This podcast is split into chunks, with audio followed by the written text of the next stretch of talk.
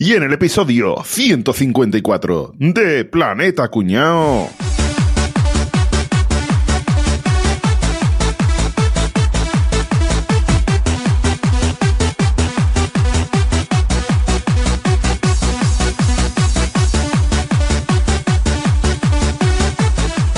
Oye, que tenemos que salir de esto, que tenemos que ir aquí, Clock, Clip.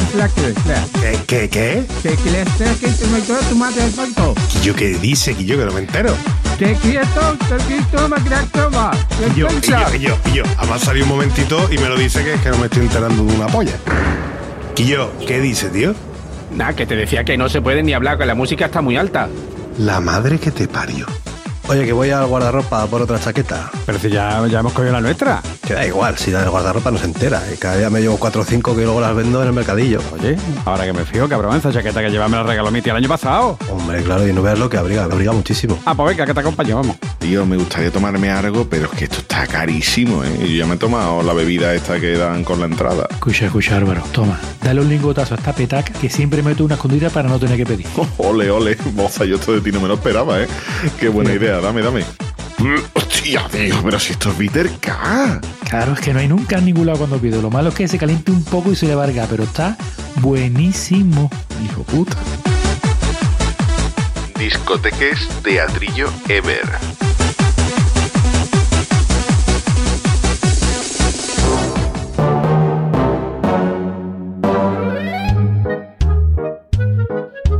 Enrique, tienes una noticia que da aquí a la audiencia, ¿no? Sí, señores, vamos a hacer nuestro ya tradicional directo de Navidad. Tradicional. porque, ¿Cómo? o sea, eh, lo hicimos el año pasado y este pues también. O sea que... Vamos a contraprogramar a su majestad Felipe VI. eh, no. No, vamos a contraprogramar el gordo con varios gordos. Claro, si no te toca el gordo, El calvo de Navidad. Vamos a celebrar la lotería en directo. Sí, señor. Con todos ustedes.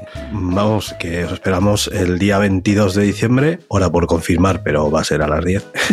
Hora peninsular. Con los niños acostados. Y si no están acostados, pues que vean el directo y ya está. Vamos a hacer un directo, ya os pasaremos estos pendientes de nuestras redes sociales y demás, y ahí veréis dónde lo vamos a hacer. Va a ser en YouTube. directamente que se vayan suscribiendo ya a nuestro canal de, de YouTube y ahí verán cuando llega la notificación de... que Eso es lo típico, suscríbete y activa la campanita y llega la notificación de cuando haremos el y te llega la directo. notificación y ahí pondremos la hora exacta. Bueno, ¿qué pasa, chavales? ¿Cómo estamos? Motivado, motivado. ¿Habéis ido mucho a discotecas vosotros? A mí no me dejan pasar, que llevo calcetines blancos. No, no, no te dejan pasar por feo. Lo de los calcetines es la excusa.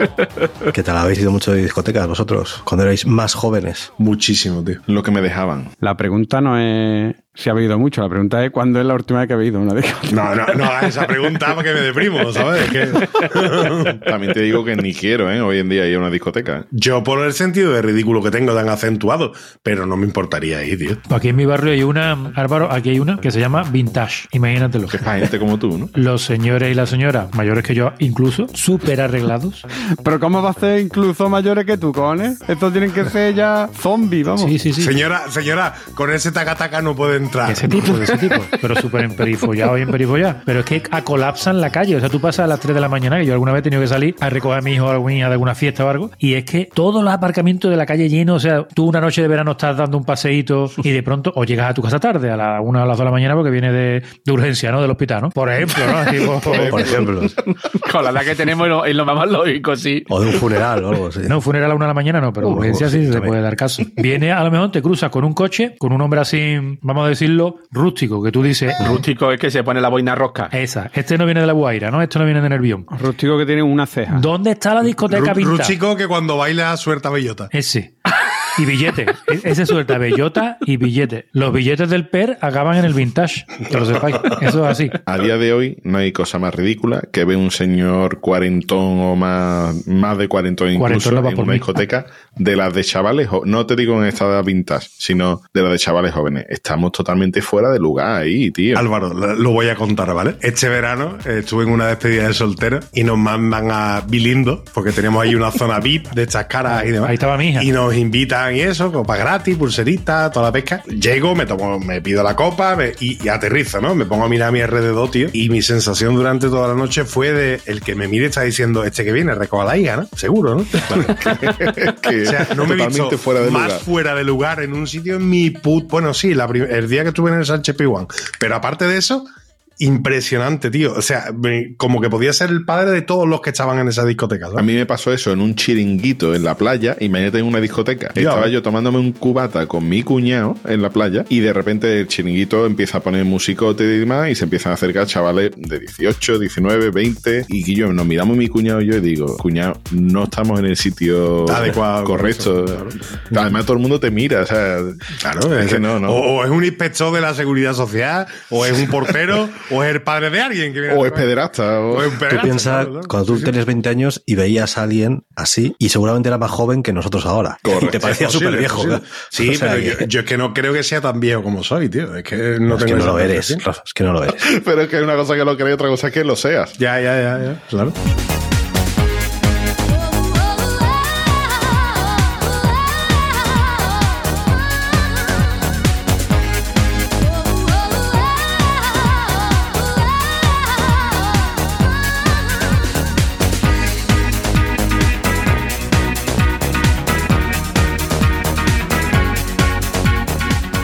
Pues vamos a hablar de discotecas, como el propio nombre del episodio indica. Bueno, primero vamos a hacer una recopilación histórica, como solemos hacer. Claro, al principio, la gente que quería escuchar música, pues solo la podía escuchar en directo, porque obviamente no había nada más, ¿no? No, no había manera de, de escuchar tu grupo favorito si no era que estuviera tocando delante tuyo ahí la bandurria o lo que quiera que hicieran, claro. El primer dispositivo que podía almacenar música me ha parecido súper curioso. Se llamaba el fonoautógrafo, que nombre más guapo. 1857. Lo inventó un señor, un inventor de estos con nombre raro francés que no voy a decir. François Cassette. Philippe Cassette. Philippe Cassette. Felipe Cassette de Sony. Autoreverse. pero fijaos qué cosa. Registraba los sonidos con onditas, como los vemos ahora, sobre papel ahumado. Pero tenía un fallo, que es que no reproducía. so- Solo registraba ondas. Dibujaba por sonido, Claro, ya está. Fonoautógrafo, claro. Fonoautógrafo, Entonces era simplemente eso, que, lo- que podías ver el sonido y bueno, pues lo usaban, decía que para hacer experimentos y cosas. No creo que valía para Bueno, mucho. en las discotecas de ahora pasa mucho eso. Te tomas un par de sustancias y puedes ver el sonido. ¿eh? Eso ha pasado en todas las épocas, ¿eh? Eso te va a decir la discoteca de ahora, dices. Sí, sí, seguro. En el año 1877, Thomas Alva Edison, que este así que le tenemos más fichado, ¿no? A este hombre, inventó el fonógrafo. DJ Edison. Entonces así que podía grabar y reproducir. Lo grababa como en, en cilindros. Y este hombre lo inventó para grabar recuerdos personales, es decir, recuerdos familiares y tal, la voz de tu abuelo y tal, ¿no? Para que lo tengas. Pero enseguida la gente lo empezó a utilizar para grabar música, que era lo que, lo que molaba, ¿no? O sea, se inventó para los podcasts y al final terminó siendo para la música. ¿no? Efectivamente. No, se inventó, tú sabes, la grabadora esta de recordatorio de los viejos, esto que se graban. Tengo que salir a comprar pan. Pues, Pues sí. Pero bueno, 10 años más tarde, en el 1887, o sea, fijaos, eh, muy antiguo, en el siglo XIX, un alemán que se llamaba Vas. voy, a, voy a estar así toda la noche, ya te aviso, que me sé un montón de marcas. El alemán era Sennheiser. Se llamaba Berliner, bueno, patentó el gramófono, Ah. y que se hizo mucho más popular que el fonógrafo que había inventado Edison, porque eran los discos planitos. Y entonces, en vez del otro que eran cilindros, esto era más fácil de almacenar y tal, ¿no? Pero ¿qué pasó? Bueno, todos estos eran aparatos mecánicos. ¿Alguna vez habéis visto un gramófono que iban como a manivela, ¿no? Que le daban así manivela y tal, y empezaba a sonar el disco. Cuando la electricidad se empezó ya a popularizar más, pues en vez de ser aparatos mecánicos, pasamos a aparatos eléctricos, y entonces se inventó el tocadiscos en el año 1925. Están de enhorabuena los aficionados a la música en conserva. Una casa italiana acaba de poner a la venta un tocadiscos a prueba de movimientos. El comprador ve con sorpresa que el nuevo artefacto no deja de funcionar por mucho que se le agite o cambie de posición. Es inalterable y puede escucharse como la maquinaria de un reloj. Lo mismo puede funcionar en casa que en medio del vaivén de tranvías y autobuses. Es un auténtico tocadiscos todoterreno que a veces puede hacer falta. ¿Qué pasó con los tocadiscos? Pues que era mucho más barato que un gramófono, casi cualquiera se podía permitir tener un tocadiscos en su casa y encima lo que pasó fue que pasamos del material de los discos en vez de ser de pizarro de caucho, que eran como eran al principio, se inventó el vinilo, lo que hizo que el precio fuera mucho más barato. Se democratizó el uso de la música en casa. Y además, lo siguiente que se inventó fue el microsurco, lo que hizo que, como son surquitos muy pequeñitos, pues que en un disco del mismo tamaño que los de antes cupiera mucha más música. Y entonces ya sí que se popularizó del todo. Imagino que en esa época además no habría ni estándares. Lo mismo el disco medía 40 centímetros, el otro te medía 8, lo que cada uno hacía lo que daba la gana. Efectivamente. Y, y la velocidad de reproducción, ¿no? Hasta que se estandariza Igual, claro. eh, la velocidad del disco. Imagínate una sevillana. que ahí es donde yo quería llegar, porque en el año 1948 se inventó el long play o el LP, que es lo que conocemos, el disco de vinilo con el tamaño grande estándar. Ajá. Una pregunta, ¿los tocadiscos tenían un modo LP y SP o eso me lo he inventado yo? Sí, ¿no? Sí, Correcto. Sí, no, no, Sí, no, claro, claro, Eh, Depende de la velocidad a la que, Quiera a la que reproducir. reproducía. ¿no? Claro, te- estaban los discos álbumes grandes y los singles pequeñitos y cada uno lo tenías que poner a una velocidad distinta Claro. para que girara. A 33 o a 45, creo que eran las dos velocidades es, que tenía mi así, así era. Y bueno, pues esto ya todo el mundo pues podía tener música a su alcance para poder escuchar cuando le diera la real gana. Impresionante si hacemos la, la comparación de fechas, ¿no? Ya no desde el punto de vista del que lo escucha, sino del que lo graba. ¿eh? Hoy en día tú tienes un dispositivo en tu ordenador. Bueno, ya es que ni eso, ya es que no tenemos ni eso, pero hasta hace algunos años teníamos un dispositivo en cuestión de 4 o 5 minutos te podía grabar un CD con varias horas de música. Eh, Estamos hablando de que 15, 20 años antes, no me voy a ir al origen, ¿no? Solo hace 15, 20 años, comprarte un dispositivo que pudiera grabar vinilos, eso estamos hablando del precio de un Ferrari, o una cosa así, estamos hablando de muchos, muchos, muchos millones de pesetas para poder grabar un vinilo, ¿eh? Una brutalidad lo que hay ahí. Y necesidad de tener una industria detrás, ¿no? Para poder alojar eso también. Claro, yo entiendo el que el, el movimiento DJ, ¿no? De, de un tío que tiene una colección de 2.000 discos de vinilo ahí y dos platos y los pincha y se va a una sala a ponerlo. Eso tiene que venir de alguna parte, pero no lo, lo va a contar Enrique, creo. lo No, a contar, eso ya goza. Yo voy a contar, y tampoco voy a contar eso, vamos, eso, ¿para qué coño quieres saber eso? Y voy a contar lo que de verdad interesa, que yo creo que ya lo hemos contado en alguna otra ocasión, pero bueno, lo vamos a contar en un poquito de más detalle. ¿Cuándo fue la última vez a la que fuiste a una discoteca? Que eso es lo que interesa de verdad. O sea, La última vez que fui a una discoteca, Yo ahora tres meses. En Mesopotamia, en el 600 antes de Cristo. yo, ¿me está preguntando a mí? Eh, ¿Hoy en qué estamos? hoy estamos a Marte, pues va a decir 10 años. Fui un viernes de un siglo pasado. Ya está, ya está. O menos. Pero del siglo pasado o de un siglo pasado. De un siglo pasado, de hecho, no he dicho Ya de cuál. otro que vuestra imaginación. Sin Yo voy a especificar. contar cómo surgen las discotecas, ¿vale? Que eso ya dimos una pincelada en el episodio de la música disco que es muy recomendable. Aunque como yo, la mitad no conoceréis ninguna de las canciones que estos cuatro frikis pusieron. Pero bueno, es un episodio muy recomendable. Habla de cuatro friki porque a mí yo los Tú, episodios nada, yo musicales... contigo no cuento, Álvaro. Yo contigo cuento para el tema de los ratoncitos de vinagre. Eso es lo que... Ahí sí cuento yo contigo.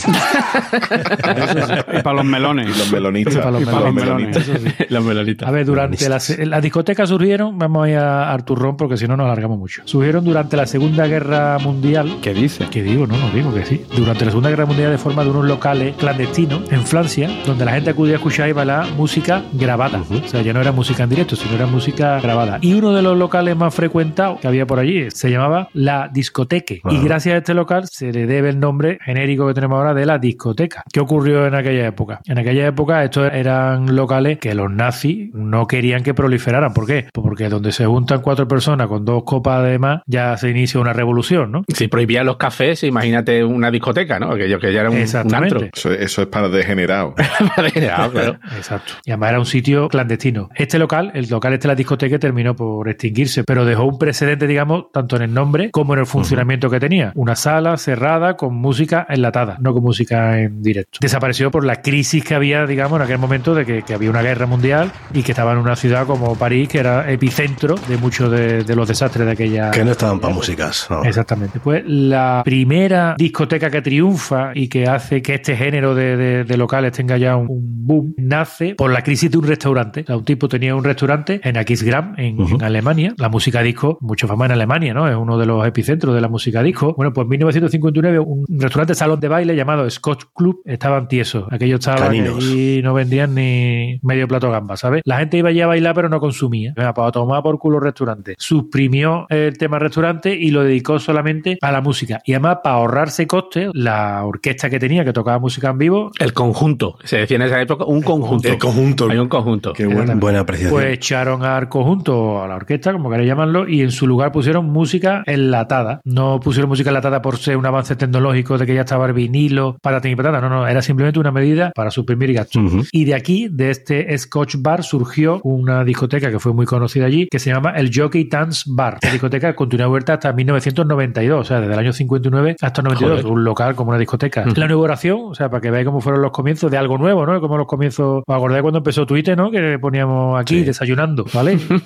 Aquí cagando. Aquí sufriendo. Y aquí, Hola mundo. Qué rica está esta pizza, ¿no? En el restaurante Luna, ¿verdad? Ser malos. Pues, ¿qué es lo que pasó? Aquí la clientela, pues acostumbrada a escuchar la música en vivo y tal, ¿no? La marcha del- de la orquesta, del conjunto y tal, pues estaban aburridas, ¿no? Sin embargo, allí en aquel local iba un periodista local jovencito que tenía 18 años, que se llamaba Klaus Quirini, aceptó, digamos, el reto que le puso el dueño del restaurante, un gran colega, de animar público, ¿no? ¿Y qué es lo que, qué es lo que hizo? Pues bueno, se dedicó a poner una música diferente y era casi como un presentador de la radio, ¿no? El tío Ah. lo que hacía era, bueno, pues... Era un pinchadisco, ¿no? Iba presentando los discos. ¿no? Pinchadisco, exactamente un pinchadisco. Eh, combinaba distintas canciones de forma aleatoria y animaba al público entre canción y canción. Arriba, Chris Grant, decía él. Se convirtió en lo que ahora mismo puede ser Kiko Rivera, por ejemplo, ¿no? Así como culmen del tema del DJ y de la discoteca. Alguien triunfador. Más o menos. De hecho, se cambió el nombre por DJ Heinrich.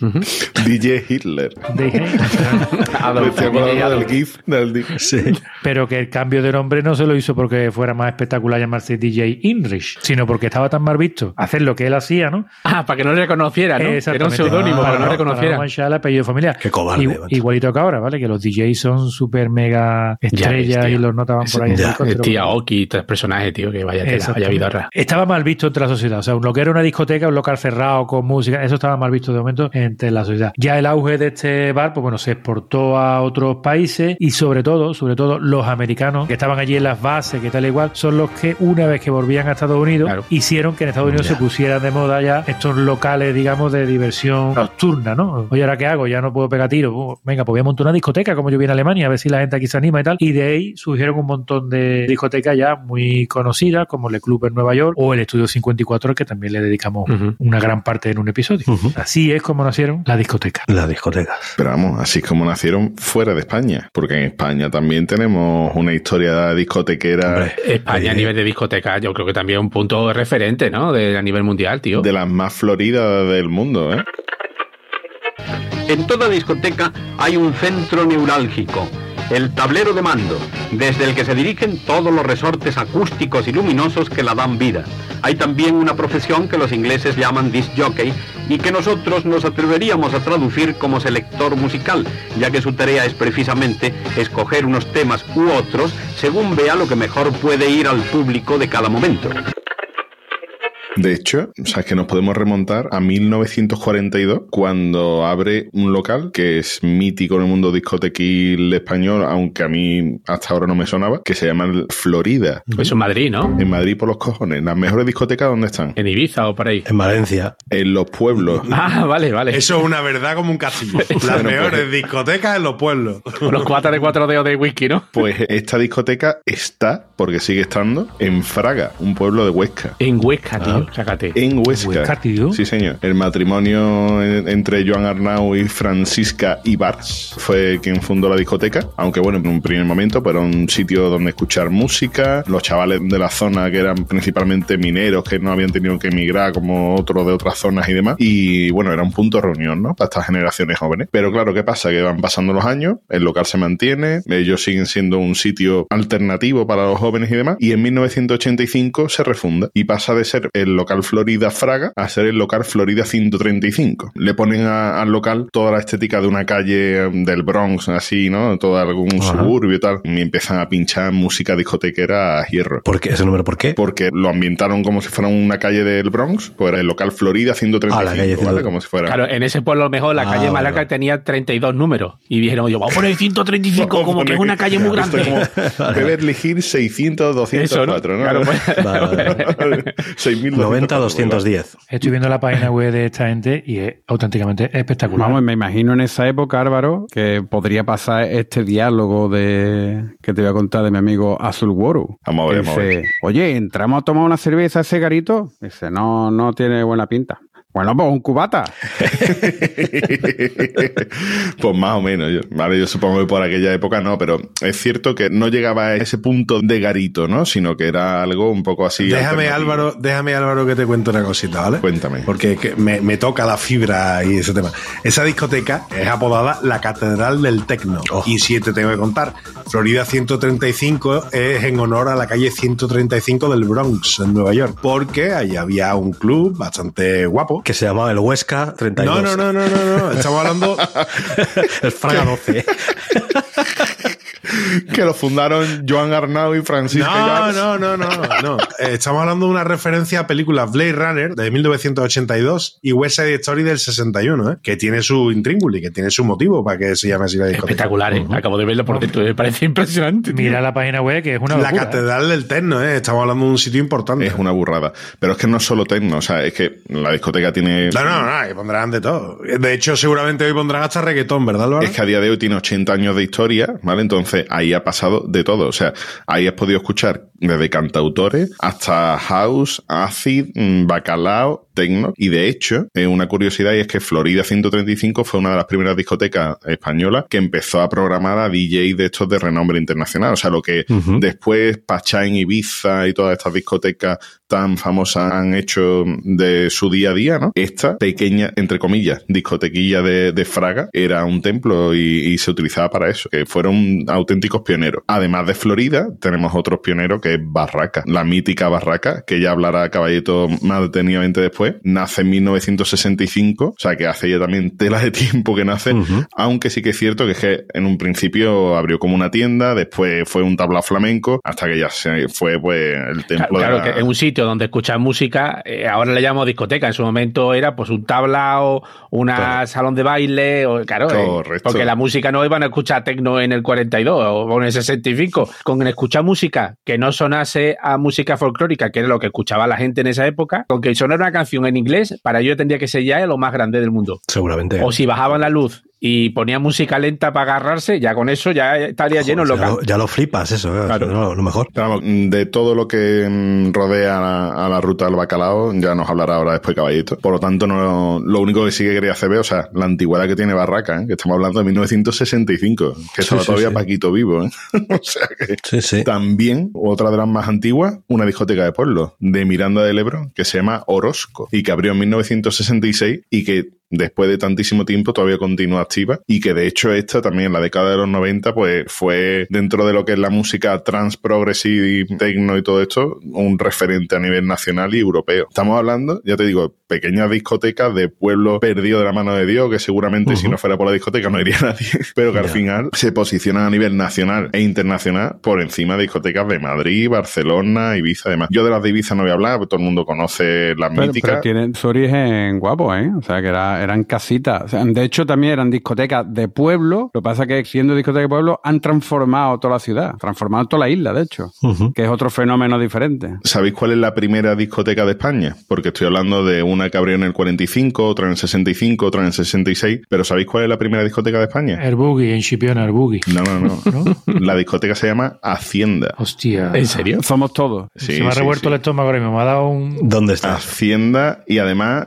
la crea un empresario francés, ¿vale? Se llamó Harry Sportes y abrió en el, en el 66. Bueno, y me vaya a decir, bueno, si está abrió en el 66, ¿cómo que es la primera? Bueno, pues que legalmente es la primera que está registrada de manera oficial como, Como discoteca. discoteca. Ah, vale, vale, vale. Las demás, todo lo que había antes eran salas de baile, que era lo que estábamos hablando antes, ¿no? o sea, Vale, que donde se pusiera música, pues era una sala de baile o un local de música lo que sea, pero discoteca como tal, esta es la primera de España, ¿vale? y esta vale. está en la plana del Mongo. en- o del Mongó en Mongo. mongolo, en valenciano, ¿no? En catalán, ¿no? Sí, yo creo que sí. Yo creo Eh, que que sí. está en Javea. Bueno, el propietario falleció ya hace cinco años y este lo que hizo fue que allí había, al igual que en Ibiza, había una mm, como una hippie bastante potente antes de la que después surge en Ibiza y Sí. de ahí, bueno, pues impregna todo el local, ¿no? De esa, ese mundillo hippie y de esos aromas hippie y esas drogas hippie, esas cositas hippie y genera allí la primera El discoteca. amor libre. Hombre. Pero que la discoteca no es un, un cañaveral ni nada por el estilo. ¿eh? Aquello tiene un, un montón de metros cuadrados, aquello es una puta barbaridad. El diseñador del logo de la discoteca Hacienda. Eh, mirad el logo de la discoteca Hacienda, buscarlo en internet y decirme a qué otra discoteca se parece. A Penélope. Correcto, caballito. Ah, a de Benidorm. Fue el mismo. Fue el El mismo, mismo de diseñador. Penélope de Benidorm, sí, sí. Que eso sí lo sabéis. El logotipo de la discoteca Penélope de de Benidorm estaba en todas las discotecas de pueblo. En todo el mundo usaba el mismo, el mismo logotipo, con la melenita así. Y en todos los coches. De hecho, Sí. este hombre pues, utilizó casi el mismo logotipo para las dos discotecas, ¿ves? Claro. Porque son clavados. Uno, mismo, le salió medio bien y el otro lo- todavía lo puso un poquito mejor y ya está. Ya por último, para terminar de hablar de un poquito del mundillo de las discotecas más longevas que hay en España, deciros que esta discoteca se puso en su momento a la venta hace un par de añitos y a que no imagináis qué inmobiliaria la puso a la venta. Tecnocasa pegaría, claro, Enrique. Tecnocasa. Escúchame, no, no, Capria. Todavía pega más la que la puso a la venta, que es Engel Volkers. ¿Os suena de algo Engel Volkers? ¿No te suena las hipotecas a tipo fijo? A tipo fijo. A tipo fijo. ¡Hostia! Sí, sí, sí, sí. a ti, sí, me sí. fijo. Sí, señor. los dos colgadísimos, los dos encocados que hicieron el vídeo que de las hipotecas tipo Sí, eran de Engel Volkers. El círculo se cierra, entonces al y el final. círculo se cerró. Venían de visita a clientes, ¿no? Sí, sí, sí, sí, Eh, sí. pues al final tenían razón, ¿eh? Sí, Claro, a ti, pues fijo. de verdad. A tipo fijo. Hombre, pues ahora que estoy hablando de droga, seguro que si os digo una serie de nombres de discoteca, lo vais a asociar rápidamente a la droga. Si os digo Barraca, Chocolate, Espiral, Puzzle, NOD, Spock, Heaven, Activi. A mí eso me suena todo a pastillero de la abuela, pero llena de pastillas que no son para la abuela. sí. y a Parking. Y botellines de agua. Que, Así hablando tan en pasado, pues me recuerdas a lo que que comentaba aquí el amigo Pablo Álvarez, arroba susos, que dice, a este ritmo la próxima vez que pise una discoteca va a ser para recoger a mis hijos. Totalmente. Tal cual. A mí todo lo que está diciendo Caballito me viene a la cabeza Hyundai Coupé amarillo. Sí.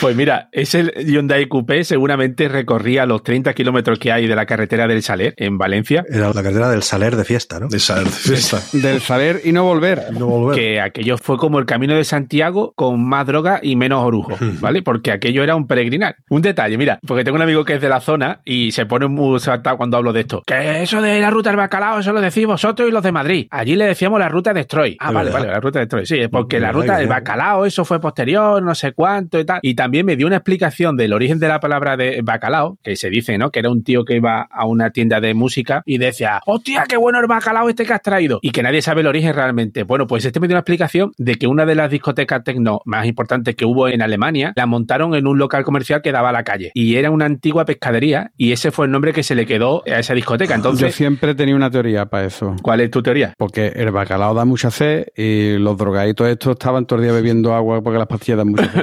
Pues me gusta. Ah, pues yo creía que era un DJ que había ido a comprar disco mientras llovía por la calle sin paraguas. Claro, y bacalao. Bacalao, ¿no?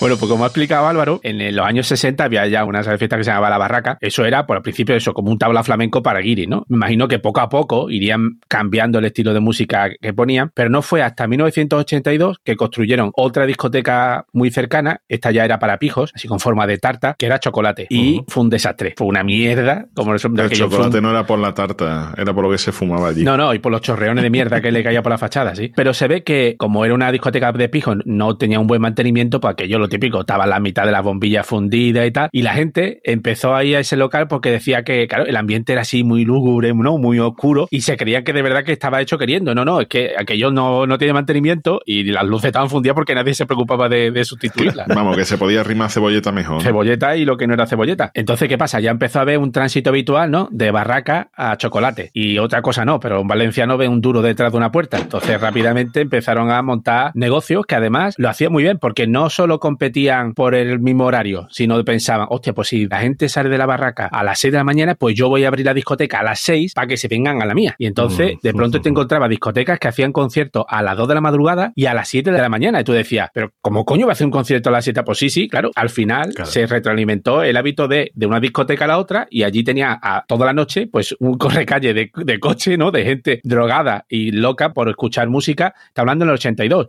No era música tecno, pero con que trajeran música de Inglaterra, rollo, ¿no? Lo, lo ¿cómo era? Los New Romantics, ¿no? Esta gente Spandau Ballet que sonaba un poco a electrónica, eso ya era lo más grande del mundo, lo que estamos hablando. Aquí a lo mejor en Valencia la gente escuchaba paso doble. Paquito el chocolatero. Exacto. Y claro, ya el típico pique, pues empezaban a hacer performance, empezaron a meter mucho rollo de teatro. Estamos en los años 80, ¿no? Se ve terminar el franquismo, había Sí. muchísima libertad, muchísimas ganas de, de experimentar, muchísimas ganas de, de crear, ¿no? No, no, no, no. Caballito, estás equivocado. Se había muerto Franco, el franquismo no se había acabado. Se había muerto Franco, correcto. En esa época, ser progre estaba bien visto. Hay que ser moderno, porque claro, había que entrar en la Unión Europea. Entonces, había ayuntamientos donde directamente era, mientras no se rompa la concordia, ¿no? Allí se podía hacer lo que quisiera. Allí la policía no iba ni para preguntar la hora. Después sí vino. Después sí vino, pero en aquella venía- época- Venían los momentos de pim pam, toma el casito. ¡Viva España! ¡Viva el rey! ¡Viva el orden y la ley! Pim, pam, toma la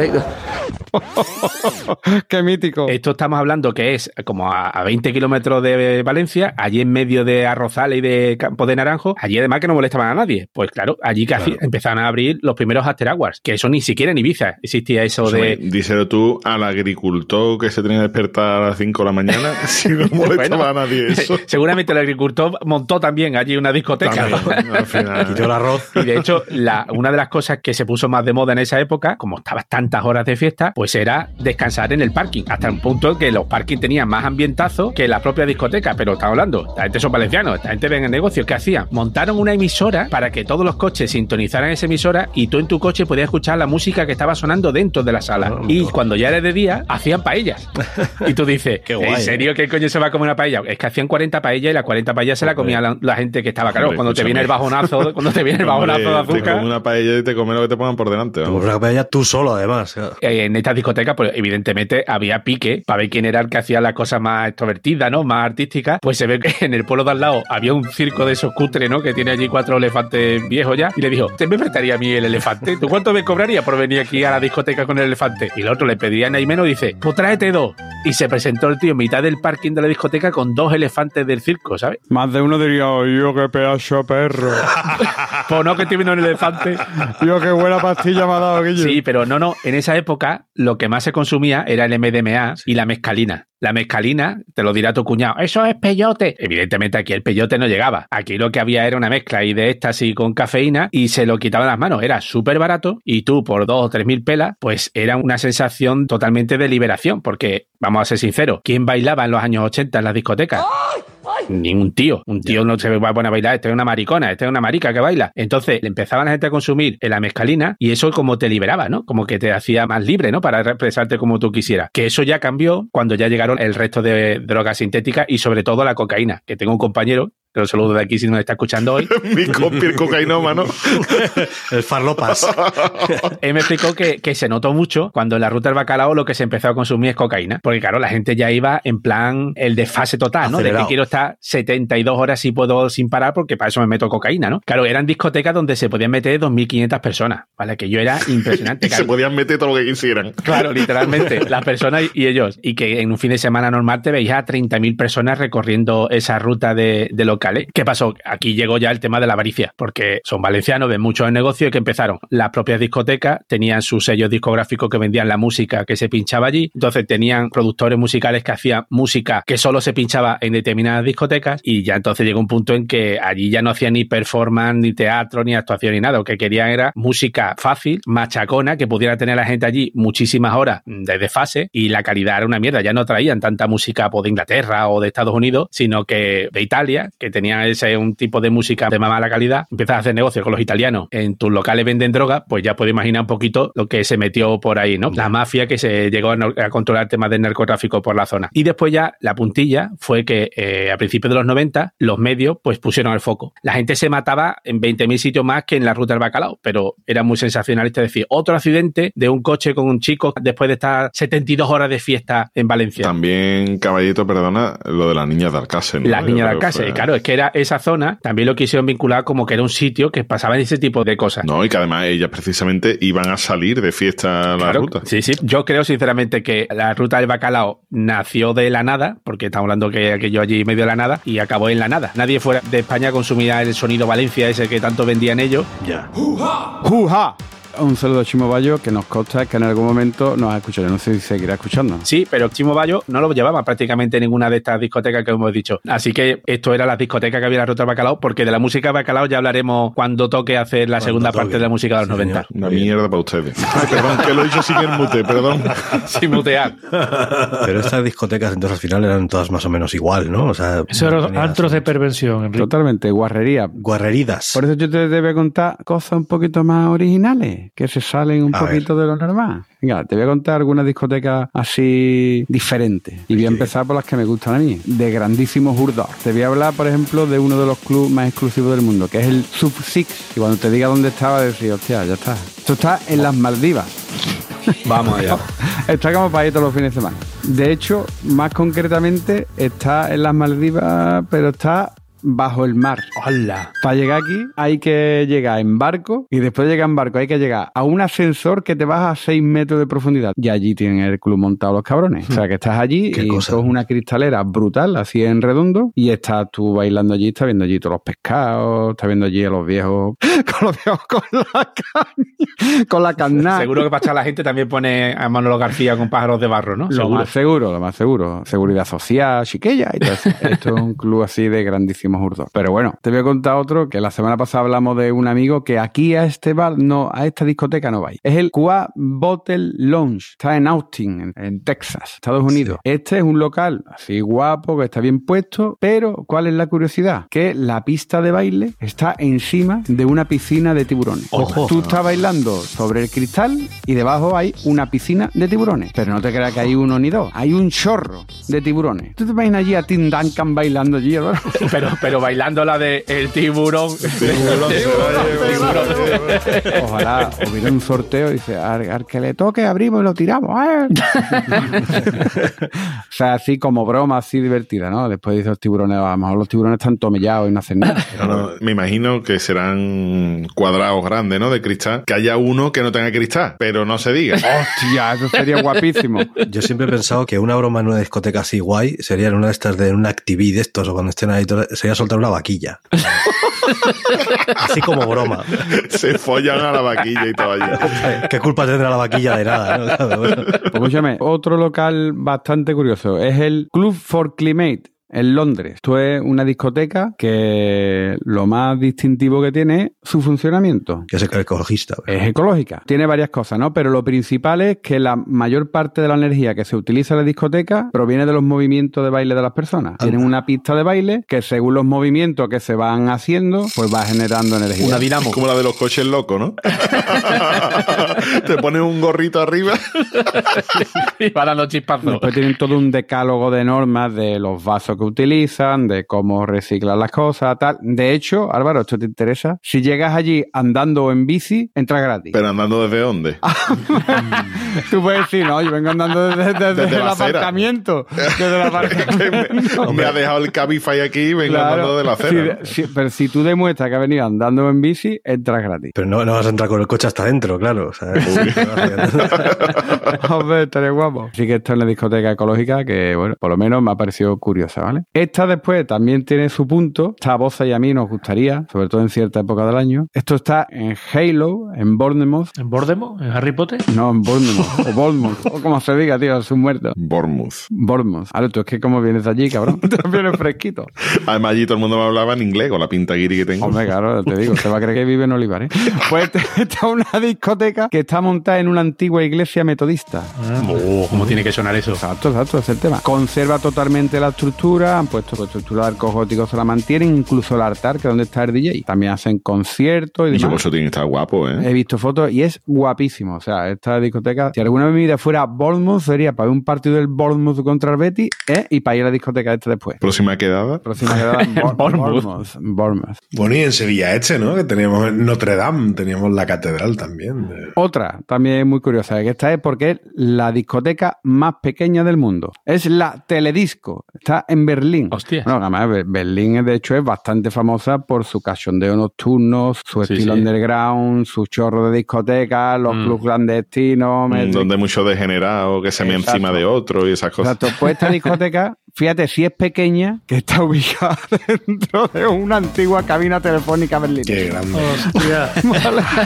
Tiene capacidad para dos personas, pero está equipado con todo lo que necesita un buen local. Tú llegas ahí y te incluye un dispositivo que permite a la gente que entra elegir las canciones favoritas, lo que va a sonar. Y es gratis. Está guapísima, tío. Es súper chula. Pero bueno, tío, es súper cachonda. Y para terminar, voy a comentar una patria española que ciertamente es muy curiosa. No la conozco pese a estar en las Baleares, que es la Cova de Enchoroy, en Menorca. Buenos helados, eso. ¿Cuál es su, su peculiaridad? La discoteca está en una de las cuevas de Menorca. En Menorca hay un montón de cuevas. Pues aquí lo que han hecho un club nocturno. No han hecho ni un solo ladrillo, ni tabique, ni nada. Las paredes son las rocas de la cueva. Buen rever tiene aquello. ¿eh? Hombre, Ya te digo. Además tiene terrazas exteriores donde se puede asomar uno, ver más. Más de uno se habrá pegado una hostia para allá una vez. Pero está bien para refrescarte. Claro, tú imagínate que te tiras al agua para ir a la orilla, pero vas para el otro lado y llegas a Tánger.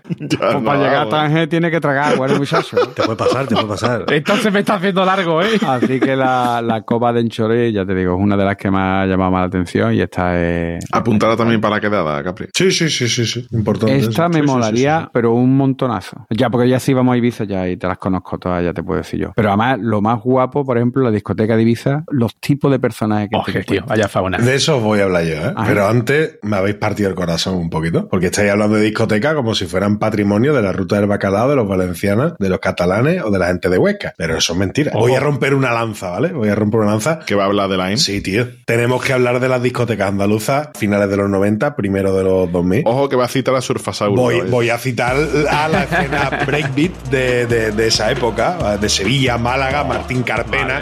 Vamos a hablar de una época gloriosa en el mundo DJ. Yo prefiero no hablar de la EN que algunos se Es acordarán. posible, pero es que no todo en la vida es DJ Pastis, DJ Wenry, Paco Pil, no sé qué. Aquí tenemos que hablar de Culture, tenemos que hablar de un montón de DJ de esa escena sureña que se mea encima de cualquier otra, con perdón. Sé que se me vaya a tirar encima de unos cuantos, pero me la sopla. Eh, Eso es de lo que hay que hablar. No, pero espérate un momento, que ibas hablándote, que iba a comentar una cosa de mi amigo Profeta Barú, que dice, hubo una época en que si le preguntabas a alguien a qué se dedicaba y te respondía que pinchaba en una discoteca, no generaba ninguna duda.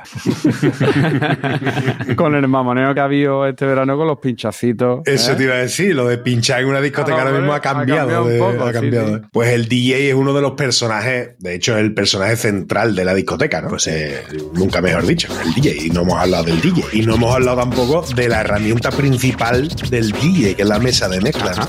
que es una brutalidad. No, no, no. Habéis hablado de, del origen de la discoteca, de cuándo empezaron, de no sé qué, de no sé cuánto. No, no, no. Cuéntame, Álvaro. Vamos, el, el elemento principal de una discoteca es el portero, porque si no te deja entrar. Es correcto. El segundo elemento principal de una discoteca es la mesa de mezclas del DJ, ¿vale?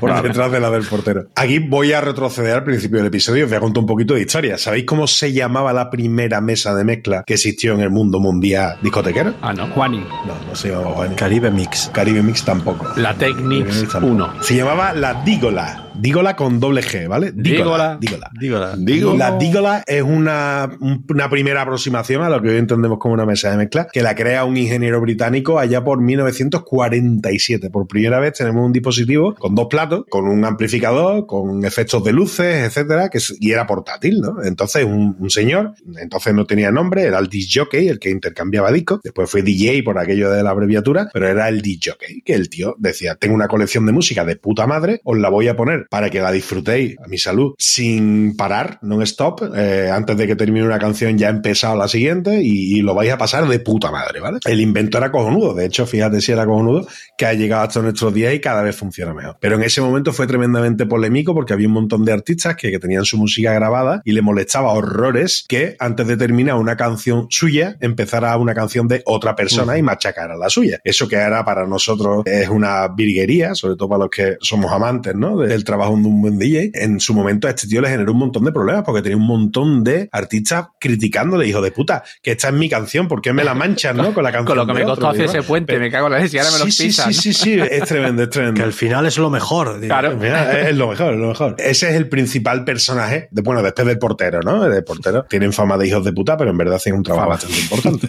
pero en realidad lo son.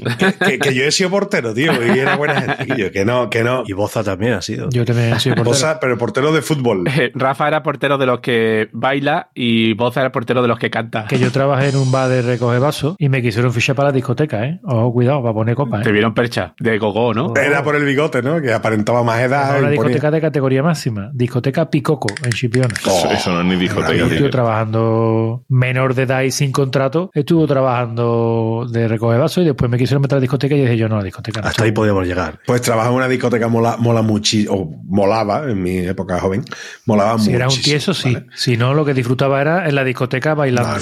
sí. Yo ligaba más trabajando en la discoteca que de Si tú cliente. ligabas una barbaridad, Rafa, tú. Sí, sí, ahí donde me ves ligaba bastante. No hablemos de mí. A ver, no hablemos de mí. No, no, sí, pues vamos a hablar de mí. Vamos a hablar de mí, ¿sabes por qué? Porque me he preparado un documento con los 12 personajes más típicos de la ¿Y discoteca. tú has sido los 12 en algún momento? No, los 12 no, pero la puta mayoría, tío. Estoy bastante deprimido ahora mismo, ¿vale?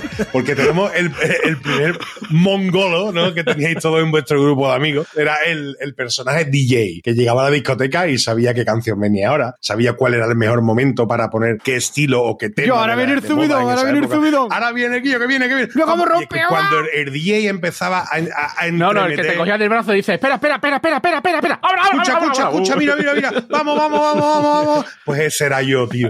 Entonces me deprime mucho porque he sido un puto gilipollas, ¿vale? ¿Por qué hablas en pasado?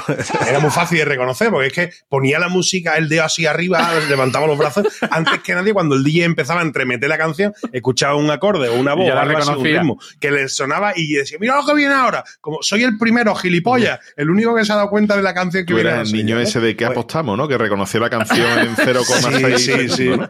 Sí, eh, tened en cuenta que estáis delante de un DJ frustrado, ¿vale? Entonces tenía mi. DJ. mi- Pero es que después viene el segundo tipo, que es el fiestero, que es un nota, que es el fiestero del grupo. Ah, ah, ah, puedo, puedo. Bueno, ahí tienes mucho que decir tú, Sari.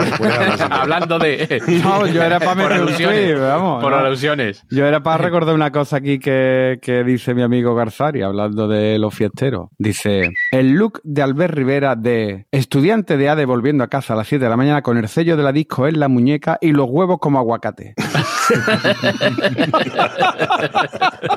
Ese era el fiestero, el fiestero, que, que siempre sabía. Yo, cuando salgamos de aquí, nos vamos a ir a un after que conozco, nos vamos a ir a una sala que no sé qué, no sé cuánto. El nota lo que no quería era recogerse, dijo. Esa gente que no tiene fin, ¿verdad? Que nunca, Ese, se- ese, nunca pues, se cansan, también. ¿eh? Pues ese, ese no he sido yo nunca y ese soy yo ahora. ¿Cómo te lo come, Guillo? Peor son los que se están quedando dormidos y quieren seguir. Que dices, pero tío, o sea, ya estás dormido. Capri en la yo. Sí, es que había un personaje cuya mayor aspiración en la vida era llegar el lunes al instituto y decir, el domingo me acosté a las 10 de la mañana. Eh, había estado aburrido toda la puta noche del sábado, pero se había acostado a las 10 de la mañana. Escúchame, ¿habéis pisado un after en vuestra vida? Yo no pisado Yo sí, sí, sí, la recua. Sí, claro, Yo claro. no he pisado un after claro. en mi vida. Sí, sí, Porque sí. yo trabajaba en la noche en un bar de copa y salía de trabajar a las 9 de la mañana. Entonces, cuando yo salía el domingo a las 9 de la mañana, en vez de irme a mi casa, me metía en algunos sitios y era una experiencia maravillosa. Porque Hay que saber cuándo recogerse, Rafa. Tú no podías ir a desayunar. No, no, no, que va. Yo salía a las 2 de la tarde de una discoteca y era espectacular, tío. Era una sensación maravillosa. El tercer tipo de personaje, que era ese, que también soy yo, que me jode muchísimo reconocerlo, que era el fumador, ¿no? Que es nota que sí, que sabe de Hombre, fiesta. hombre, por favor. Eso seguro, vamos. Lo sabemos. Pensé que era el cojo que va recogiendo los vasos, que siempre hay un cojo recogiendo vasos. Todavía no soy cojo, pero no, también he recogido que vasos. además es el mismo que te da cambio en la sala de videojuegos. que cuando no está la cosa muy allá, pues estás notas la puerta todo el tiempo fumando a ver con quién habla, a ver con quién enrea y demás. También me he identificado con ese. Y está el cuarto que es el negativo, que es el, y yo, vámonos de aquí, que de aquí en el ambiente, que de las tías, que huele a polla, que huele a nabo, vámonos a otro sitio. Álvaro, ¿Vale? Álvaro, Después yo. estaba el pillador, que ese es Capria, ¿no? Ese no era yo, porque tampoco tenía condiciones para eso, que era el pillador, el que entraba a la discoteca y mirada láser y, y ya ponía su mirada en una señora Era como la rumba, ¿no? Caneaba. Exactamente. Escaneaba la que le gustaba, iba por ella y ya era toda la noche intentando, Rafa. intentando, intentando. Rafa, yo tenía un amigo en la playa que el cabrón se ligaba a dos o tres camareras y se pegaba todo el verano, aparte de follando, bebiendo gratis. Y El cabrón gratis dice- en la decía, discoteca. "Y vamos a ir al sitio. No, que ese sitio es una mierda. No, es que ahí bebo gratis. Y el cabrón nos hacía el paseo por todos los locales. Sí soy. Las sí camareras que soy. están deseando que alguien les ligue, ¿eh? Alguien de allí Sí, sí, están locas, están seguro. locas de contentas. Sí, sí. Para los babosos de la barra, vamos. Otro de los personajes típicos, y creo que todos lo hemos tenido en nuestro grupo de amigos, era el nota feo de cojones, que llegaba a pedir a la barra y decía, la camarera me está marcando. Camarera está pendiente de ti a ver qué pollas quiere, ¿vale? Y te mira para ver si te decide ya si quiere un White Label Coca-Cola o quiere un. Que parece retrasado. No quiere contigo, chaval. O sea, esta chica ve todos los días un montón de maromo con 10 centímetros de polla más que tú, con 20 centímetros de brazo más que tú. Pero eso no, no lo sabe por la cara. No, no, brazos, vale. y se está fiando en ti, chaval. Ese otro personaje. Yo tenía un amigo que fuéramos a la discoteca que fuéramos. La camarera le estaba marcando todos los sábados, todos los viernes. una miradita a la camarera. Sí, sí, sí, me está marcando. Y bueno, hay mucho más tipo. Tengo hasta 12, ¿no? Pero es que tenemos notas de los chupitos. Y yo, chupito, chupito. Y yo, que no quiero beber más, tío. De verdad, en serio. Pero es que tenemos al acoplado. Nota que ni se juntaba con el grupo, ni nos caía bien ni nada, pero se incorporaba al grupo y después iba de guay, pero nadie le podía ver en verdad. Hostia, yo tenía uno de esos, tío. Uf, pero es que de hecho sigue apareciendo de vez en cuando las comidas de Navidad de los colegas. Y digo yo, pero este tío, 20 años después, ¿qué coño pinta aquí, tío? Ese, el acoplado, el acoplado. Y para mí el último lo tengo que destacar porque me ha tocado los cojones muchísimos años, ¿vale? Es el, el- el personaje Relaciones Públicas. Vamos a tal sitio que conozco al portero, vámonos para allá que conozco a la camarera, vámonos a tal sitio que entramos gratis. Era mentira, pagábamos la entrada, nos gastábamos la consumición que venía con la entrada y el tío, ¿y yo qué pasa? Abrazo, no sé qué. El, otro, el portero, la camarera o el que fuera, venía armadita, pero, pero suélteme el brazo, señora, que no le conozco de nada. No, es que un día estuve aquí. El spray ahí, ¿no? Sí, sí. Que es el, que le gusta ir por la noche como si fuera Antonio David Flores, ¿no? Yo conozco aquí a todo el mundo y, y todo el mundo me conoce y entro en todas las discotecas. Escúchame, Rafa, que es que te complemento una cosa que nos has contado de las discotecas que también es súper típica, que es una cosa que nos ha contado la amiga Alba, que es arroba albeliev. Dice, los baños de la discoteca de los tíos no hablan entre ellos. Literal, entran y en tres segundos están fuera. Yo entro de las tías y hago 37, amiga. He seguido a 8 en Instagram y he consolado a 5. Creo que esta anécdota la he contado ya en el podcast, ¿no? Cuando me depilé la espalda antes de ir a una discoteca, ¿os lo conté? No. ¿No os lo conté? Creo, creo que no. ¿No? Pero ahora la va a contar. Lo recordaríamos. que se echa, fue, fue magnífico, tío.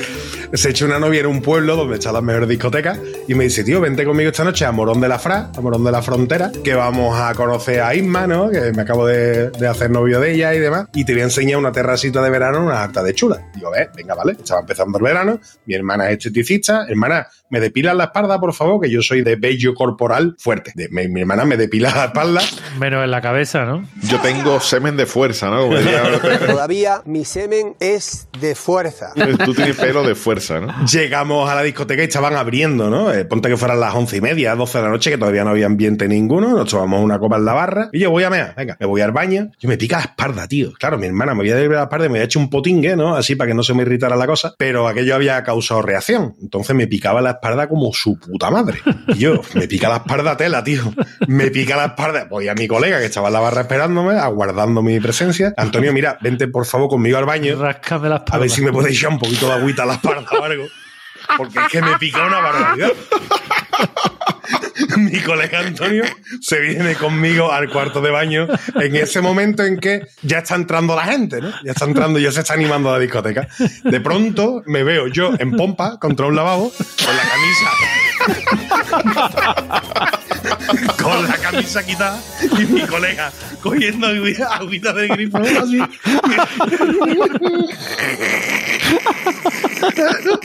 echándome de la espalda.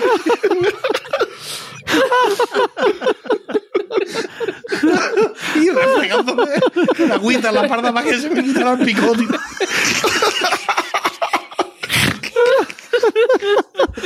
Empieza a entrar chavales en el cuarto baño. Bueno, no sé qué es esto, pero bueno, ya cada uno que haga lo que quiera. Yo se de allí y, y volviendo a Sevilla, que la chica esta se venía con mi amigo para Sevilla, nos despedimos, ta, ta, ta, ta. Y al día siguiente veo a mi colega y, bueno, ¿y ¿qué tal Isma? Bueno, me ha caído muy bien. ¿Y ella qué dice? Me ha preguntado, dice, ¿tu colega es maricón? que me ha dicho toda la discoteca que te han visto en el cuarto baño. Sí, sí, sí, sí. Fue, eso fue tremendo. No he vuelto ya a ese pueblo en mi vida, ¿vale? Ya de pirate la espalda tampoco, ¿no? Yo creo que allí te recuerda toda la juventud del pueblo. El forastero de la espalda. Y otra cosa, Rafa, de la discoteca que tampoco has mencionado, que es comportamiento, ¿eh? lo voy a decir en el tweet, de arroba leito su guion 82, dice, ¿sabes que has madurado cuando la putivuelta la das en la sección de productos de limpieza del Mercadona? la putivuelta, ¿eh? La puta y vuelta. Eso existía antes de que existiera el término, ¿eh? Ya ves.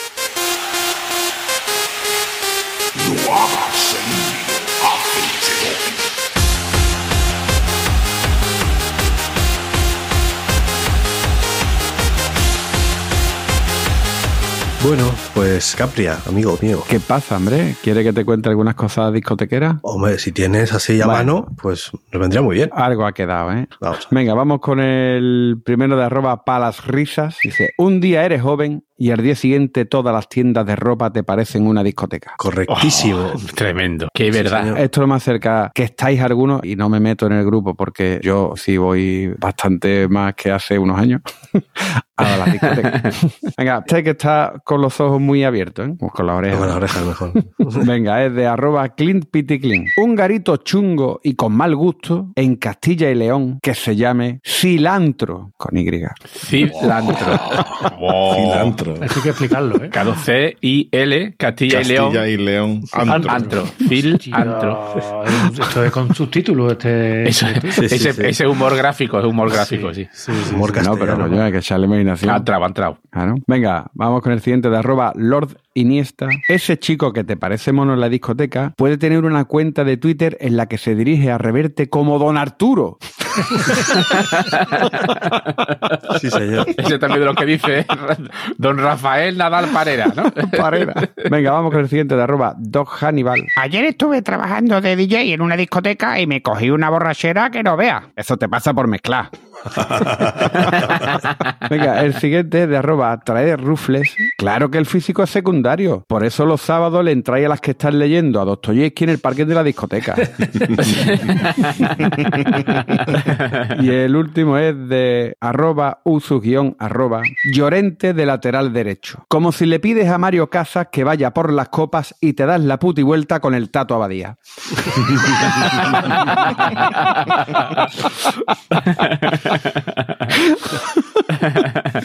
Pues mal pronóstico u arroba con Lorente lateral derecho en la Atlética no la, la Liga. Sí, señor. Y hasta aquí los tuits discotequeros. Muy bien, pues una maravilla, como siempre. Bueno, señores, hay que parar y hay que ya irse a recoger. Está ¿eh? todo pringoso, tío. Ahora llega a casa con los pies pegajosos. ¿Por qué era lo de no dejar en las discotecas con calcetines blancos o con playeras? Nu- nunca lo he entendido. Me imagino que por el perfil de paleto de que, uy, este que vino Sí, con el tiene no, blanco Sería por eso, ¿no? Mm. No sería porque deslumbraban ni nada, claro.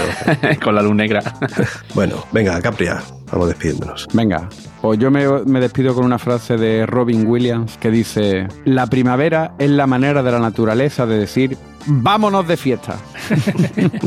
Venga, Álvaro. Bueno, pues una más y nos vamos, ¿no? Venga, Sí, sí. O sin la una más, vamos. la penúltima. Boza. ¿Qué pasa? Yo soy el que se hubiera ido ya, el que se hubiera ido ya a su casa hace dos horas. Ese soy yo esta noche. El triche, el triche. Triste. Eh, ha aparecido, ha aparecido. Has aparecido. Boza. Ah, parece. Tú eres el que esperaba ver por si nos íbamos a desayunar, Ese. ¿no? El que la bomba de humo, ¿no? Y se iba sin, sin despedirse ni nada para que no le dieran la brasa con quédate. Y yo ese otro personaje, ¿eh? El de la bomba de humo, tío. Y yo, ¿este dónde está, tío? Madre mía, tío. Bueno, caballito. Pues yo me he aguantado la fuerza de superador, ¿eh? porque claro, vivo en Argentona y aquí había la Chasis, Scorpia, Ponaeri, Megatron, ¿vale? Aquí también, cuando terminó la época de la ruta del bacalao, se vino para aquí arriba, ¿sabes? Que es impresionante. Y tengo una frase que era muy habitual en lo que hacían la ruta del bacalao. Allí nunca se decía el lunes, allí se decía el pre, pre, pre, pre, pre viernes. Y Rafa. Yo lo siento. En el episodio anterior tuve que pedir una segunda oportunidad Sí, para recuperarme. chiste largo. Creo que la cosa no, no va para adelante. En notas ligando la discoteca, ¿no? Y dice a la chavala, dice, oye, ¿cuál es tu música favorita? Dice, el jazz. Dice, hostia, ¿en serio escuchas jazz? Dice, sí, sí, a Justin Bieber. Bueno, puedes seguir intentándolo, Rafa, es lo importante, que tú no decaigas No, pero-. Y si, No me, falta si- que lo si me dais otra oportunidad, Otra si me dais oportunidad. otra Venga, oportunidad, venga. puedo Otra mejorarlo. Puedo mejorarlo. Venga. ¿Qué hace un mudo bailando? Una mudanza. Ven que te voy a echar agüita en la espalda. Madre No doy para más, ya lo sabéis. ¿no? Bueno, pues nada, recordad que nuestro Twitter, nuestras redes sociales, Instagram, en todos los sitios somos Planeta Cunao. Nuestra web es planetacunao.com. Nuestro grupo de Telegram, telegram.planetacunao.com. Y si queréis hacernos un favor y soltarnos algo de dinero, pues dos opciones. Dos, patreon.planetacunao.com, donde veréis unos planes ahí maravillosos para que suscribáis. Acla- Aclara que es una ayudita para seguir mejorando el podcast. Claro, claro. Hombre, que esto tiene que durar mucho Yo me lo iba a gastar jamón, pero. eh. Claro, claro. Vuestra ayuda siempre es bien recibida y siempre nos vale para mejorar. Hace poco hemos cambiado micrófonos, que ya lo habéis notado, ¿eh? que suena Correcto. mucho mejor. Y tienda.planetacurado.com, nuestra tienda de camisetas y tazas, diseños exclusivos. Echad un vistazo que ahora vienen las navidades y esto es riquísimo, ¿eh? para regalar a alguien a quien realmente apreciéis. Así que venga, hasta la próxima. Adiós. Adiós. Adiós. Unz.